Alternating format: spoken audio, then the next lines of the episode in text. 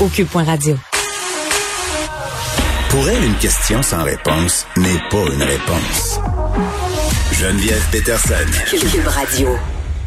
Bon, je cherche le trouble. Euh, je me demande si les conspirationnistes de ce monde vont m'écrire euh, pour m'envoyer des bêtises. En tout cas, si vous m'écrivez, euh, ayez la décence au moins d'accompagner ça d'une photo de chat. OK. On parle des tests. Euh, évidemment, depuis quelques jours, on se questionne euh, sur euh, le pourquoi du comment. Hein, ça prend autant de temps à voir les résultats. Est-ce que les processus sont optimaux? Est-ce qu'on pourrait permettre à d'autres corps de métier de faire des tests? on parlait l'autre fois, le gouvernement pense à demander à des travailleurs sociaux, des sexologues, des gens qui officient en santé, mais pas vraiment, de peut-être suivre de façon volontaire une formation pour vacciner. Est-ce qu'on pourrait demander au gouvernement euh, de permettre aux pharmaciens d'aider pour le dépistage de la COVID-19? On se pose la question avec Christophe Auger, pharmacien communautaire euh, en Estrie. Monsieur Auger, bonjour. Bonjour, Madame Peterson. OK, l'Ontario, euh, on dirait qu'on est toujours en train de parler de l'Ontario ces derniers jours. Ils font, ils font des bonnes affaires. Qu'est-ce que tu veux? Euh, on a annoncé euh, qu'ils feraient des tests de dépistage en pharmacie.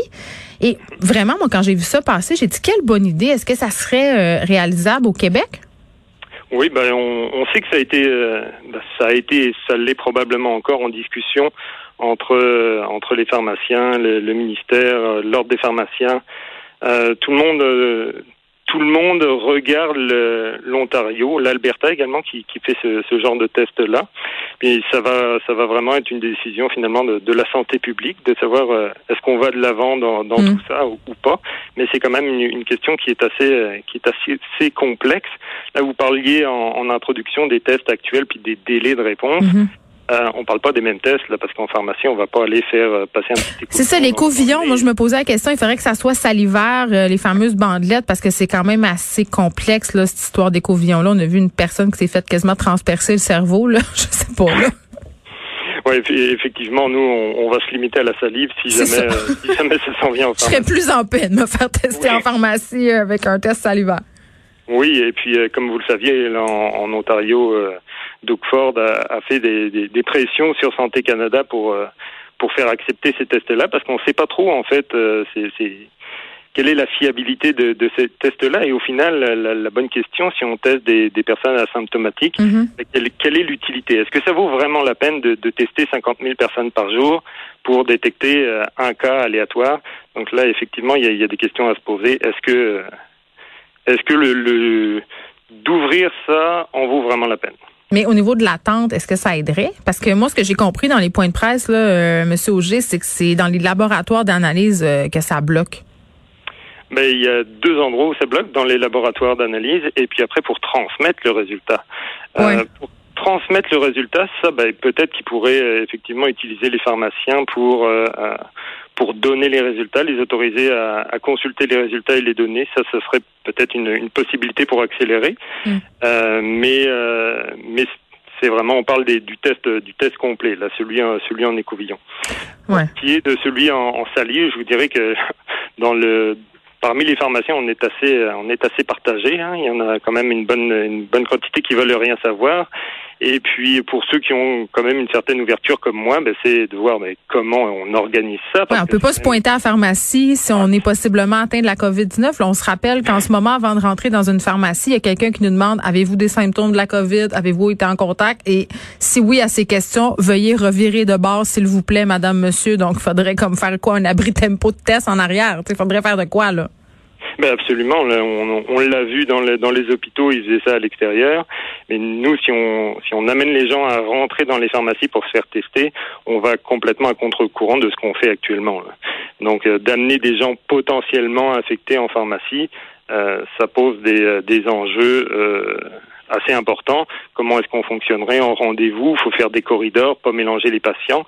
Euh, je ne dirais pas mélanger les équipes de travail parce que ce que j'ai envie que euh, la même personne qui fait le test à une personne potentiellement infectée prépare les, les médicaments pour la résidence de personnes âgées juste après? Ou des personnes immunodéprimées.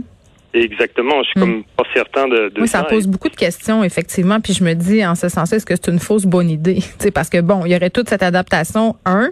Deux, euh, le danger d'ajouter des gens au système. C'est déjà compliqué. Les communications sont déjà excessivement alambiquées et complexes. Est-ce que ça serait pas justement rajouter d'autres personnes, une autre couche de complications finalement?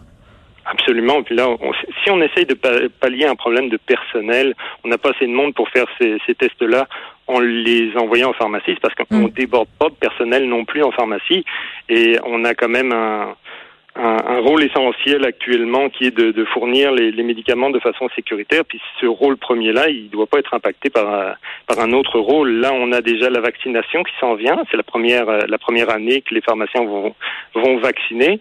Est-ce qu'on va en plus rajouter encore une autre activité, euh, je dirais, annexe, euh, sans nuire à notre rôle principal ça me, hmm. semble, ça me semble difficile. Donc, je comprends, M. Auger, que vous voudriez aider, que vous vous montreriez ouvert, mais pas à n'importe quel prix. Il faudrait que ça soit excessivement bien encadré, que ça pénalise pas euh, vos autres patients. Là, euh, je profite de votre présence. Euh, parlons de la deuxième vague. Est-ce que euh, les pharmaciens en ce moment ont l'impression qu'ils pourraient jouer un rôle plus grand dans cette deuxième vague-là? Là. Mettons de côté les tests, mais est-ce que vous pensez que vous pourriez, mis, euh, pourriez être mis à contribution pour justement euh, nous aider à, planir cette courbe qui semble s'emballer depuis quelques jours?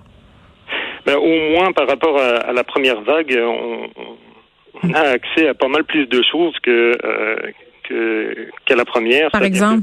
On a les masques, on a les, les, gels, euh, on est quand même pas mal mieux, pas mal mieux euh, équipé. Mm. Au niveau des pénuries de médicaments, ben il n'y a pas de, y a pas d'inquiétude particulière euh, comme il y a pu y avoir. à la parce qu'on s'était parlé de ça. Vous, vous aviez peur qu'on manque de certaines molécules parce qu'on s'approvisionnait en Chine puis les échanges étaient excessivement compliqués. Oui, oui, ben c'est encore une réalité, hein, mais le, je dirais qu'il n'y a pas de, il y a l'inquiétude générée, c'est relativement calmé, donc on est on, est quand même assez euh, on peut on peut être rassuré, puis il n'y a pas besoin de se stocker mm. en médicaments, donc on est on est correct dans, de ce point de vue-là. Euh, on fait attention pour tout ce qui est pour tout ce qui est livraison. Il y a énormément de procédures en pharmacie pour euh, pour garder le, plus de sécurité possible. Donc, je pense qu'au moins au niveau de rassurer les gens et de euh, d'assurer notre, notre service de façon euh, le plus sécuritaire possible. Je pense que pour ça, pour ça, on est quand même bien bien placé. Merci, Monsieur Auger, Christophe Auger, qui est pharmacien communautaire. On retient que bon, ça pourrait se faire des pharmaciens euh, qui font des tests par rapport à la COVID 19, évidemment. on laisse de côté l'éco-vision. Il y a beaucoup de mais là. on pourrait, mais donc il va falloir qu'on se dépatouille dans tout ça si on veut arriver à ce que les pharmaciens puissent aider. Mais je pense qu'il y aurait peut-être d'autres solutions à mettre de l'avant avant ça.